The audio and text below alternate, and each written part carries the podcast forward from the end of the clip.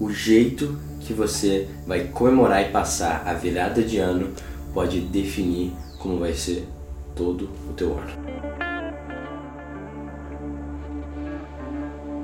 Olá, eu sou Adriano Hades, seja muito bem-vindo a mais um episódio do que seus amigos não te dizem. E, obviamente, essa frase é um pouco dramática, porém, eu acho que tem algo aí que, cara, na minha experiência, nos meus mentorados, cara, é incrivelmente verdadeiro. Eu falei há dois episódios atrás sobre essa questão de a gente não esperar o ano virar pra gente começar o que a gente quer viver.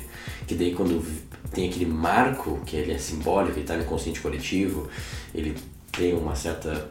Né, quando a gente combinou que ele passou de novo naquele mesmo uh, mesma distância né, do, da rotação solar, a gente já confirma o que a gente já está fazendo. Então, qualquer tipo de meta e comportamento, rotina e atividade, a gente começar ela na versão menor de todas antes de virar o ano, para quando virar o ano já só consolidar isso.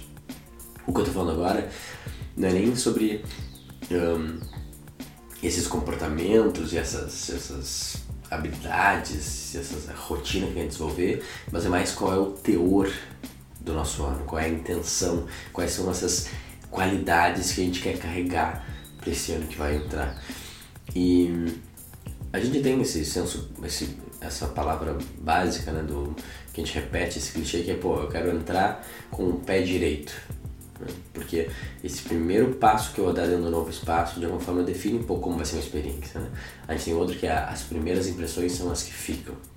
Que naqueles primeiros segundos que a gente olha alguém, aquele julgamento que a gente faz, dificilmente a gente vai mudar a visão que a gente tem daquela primeira impressão. Esses e, e vários outros, eles reforçam esse conceito que o começo é muito importante. A gente tem agora cada vez mais estudos, por exemplo, sobre a importância das primeiras horas do bebê que vem para esse mundo. E como ele experiencia isso, como ele se sente acolhido, com frio, o quanto ele é machucado, perfurado, o quanto ele é abandonado e afastado da mãe, define para às vezes uh, sintomas, disfunções que o cara vai ter na vida inteira por conta dessa primeira hora do bebê, chamada Golden Hour. Então você tem um monte de ideias né, sobre essa importância do início eu falei um pouco outra vez da primeira hora do nosso dia, como ela define um pouco o nosso dia, do primeiro dia da semana, quando começa, que ele vai ter também um pouco o teor. Então, não é nada estranho que eu tô falando. Talvez tu nunca tenha parado para pensar o quão importante realmente é, mas todo mundo entende a importância dessa intenção, dessa, dessa ruptura né, de, um, de um lugar antigo para um lugar novo. E esses primeiros passos, esses primeiros momentos, todo mundo entende. A gente já experienciou isso. A gente sabe que quando a gente entra já pensando coisas meio negativas, não tá feliz com aquilo, só vai ladeira abaixo e quando a gente vem mais aberto, só vai também ladeira acima. Então, provavelmente tu na tua vida já experienciou o poder dessa ideia, da importância dos primeiros momentos de uma coisa nova. Eu acho que essa ideia faz sentido, como eu falei, na golden hour do bebê, na primeira hora de cada dia, por isso que meus mentorados sempre falam de ter rituais que te deixam no lugar ideal e otimizado. Sobre o primeiro dia da semana também eu falo sobre a importância sobre isso. E cara, e as primeiras horas do ano? E o primeiro dia do ano? Será que não tem poder de impactar o ano inteiro? Provavelmente tem. e daí quando a gente para pensar sobre isso, a gente fala assim, tá, mas eu tô agindo com consciência então nesse momento e tirando o melhor desse, dessa coisa que vai ser meio que impulsionada e carregada pelo ano inteiro? Provavelmente não. Porque como que eu passei grande parte dos meus rebeliões da minha vida. Cara, na real, eu era movido por os amigos que estavam disponíveis, não eram nem tanto os melhores, eles conseguiram o ingresso para alguma festa e tal, eu consegui comprar o ingresso, que também não era muito barato.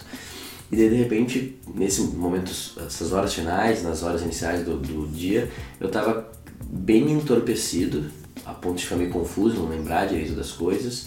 Eu estava num lugar com com um monte de gente que eu não conhecia muito bem, assim, um outro, bons amigos, assim, e cheio de estímulo, né? Então, ou tem os fogos, ou tem as luzes, a música, então eu tava meio confuso, desnorteado e perdido, assim. É uma, uma experiência de confusão e, e, e estímulos externos, né? Então eu tava muito longe do meu centro, eu tava quase inconsciente, se não inconsciente mesmo, em alguns réveillons. Então essas são as qualidades da minha virada. Daí, se a gente entrar nessa tese um pouco e falar assim, tá, essas são as qualidades que eu quero carregar pro ano inteiro, Talvez não, né? Mas essa tese para mim faz sentido quando olha as pessoas de forma geral, quando olha o mundo. E como que o mundo tá? O mundo tá inconsciente, o mundo tá confuso, o mundo tá focado no externo, na música, na comida, nas pessoas, em experiências uh, supérfluas com, com gente que eu nem conheço, assim. Então tem essa superficialidade, essa, esse foco no que é externo, que é o que o mundo que a gente vive hoje, né? De forma geral, a sociedade foca muito no que é externo, tá longe do seu centro, nem sabe o que quer, nem sabe a sua verdade, nem tem consciência do que, que tá sentindo, porque tá meio entorpecido, na névoa. O mundo é assim, né? E de alguma forma, as festas de Réveillon, esse final de ano, ele é incentivado para cada vez ser mais assim. Né? Ao mesmo tempo que tem pessoas, provavelmente as pessoas mais brilhantes que existiram, tanto líderes políticos quanto grandes cientistas, e só pessoas que estão mais. Tu vê que elas estão em um lugar diferente, dificilmente é assim que elas vão passar o Réveillon delas.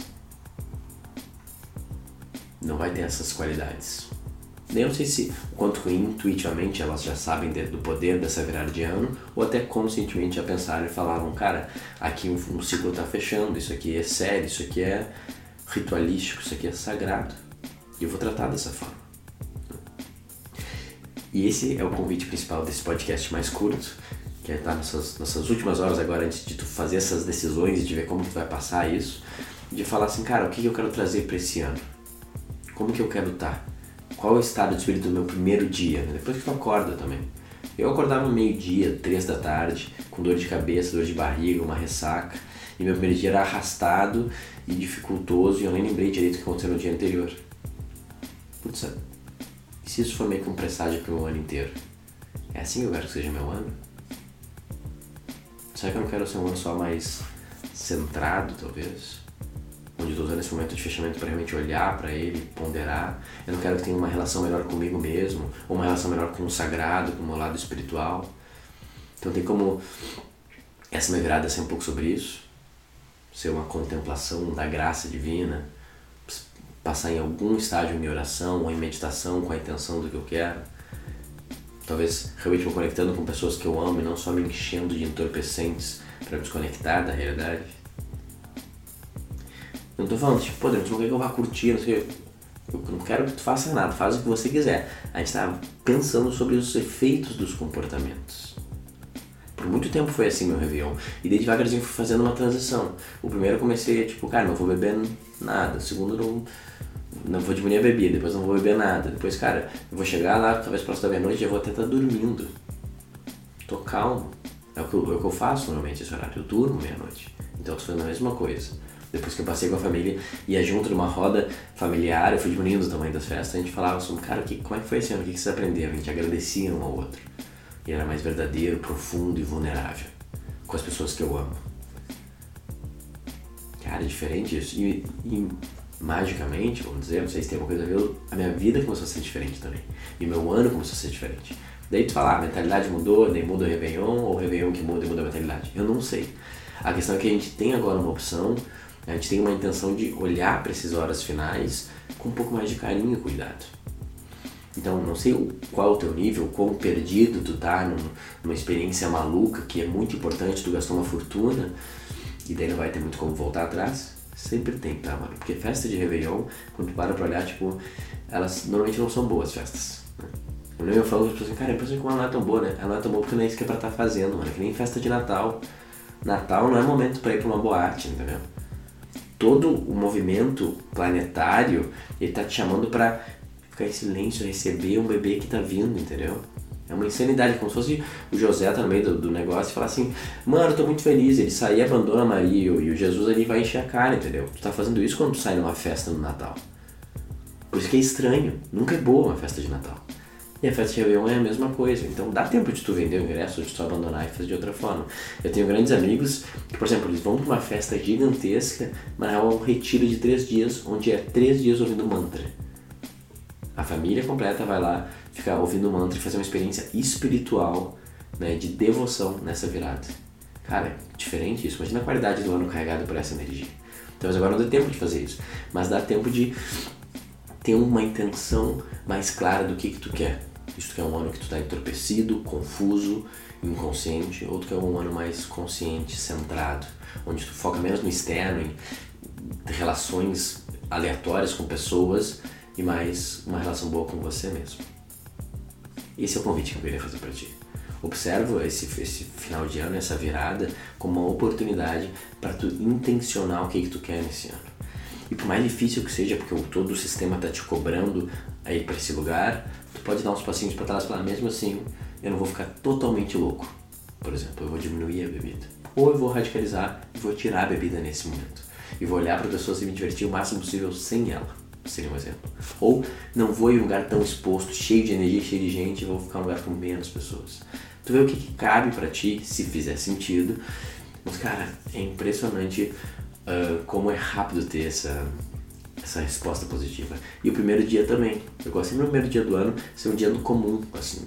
Eu sirvo o café da manhã, eu me conecto com a minha família, eu tento trabalhar um pouco, eu tento estudar um pouco, porque eu estou dizendo para o meu ano que é, é assim que eu quero que seja esse ano. Eu não quero que seja totalmente acordar e já beber de novo, ficar deitado lá pegando sol, basicamente só me descansando da vida horrível que eu tenho. A vida é maravilhosa, é um presente viver ela. Eu não estou usando esses, essas festas de final de ano para fugir da minha vida. Eu estou só aumentando o quanto que eu amo a minha vida. E esse é o convite que eu queria fazer para ti. Dentro do que cabe para ti, dentro do que faz sentido, experimenta. E depois me manda no direct ou escreve aqui no comentário, se no YouTube, como que foi, o que que tu conseguiu fazer e qual o efeito que tu acha que teve. Mas mais importante, não importa se tu tá aqui recém-chegado há uma semana, um mês ou dois anos, eu queria te agradecer por estar aqui.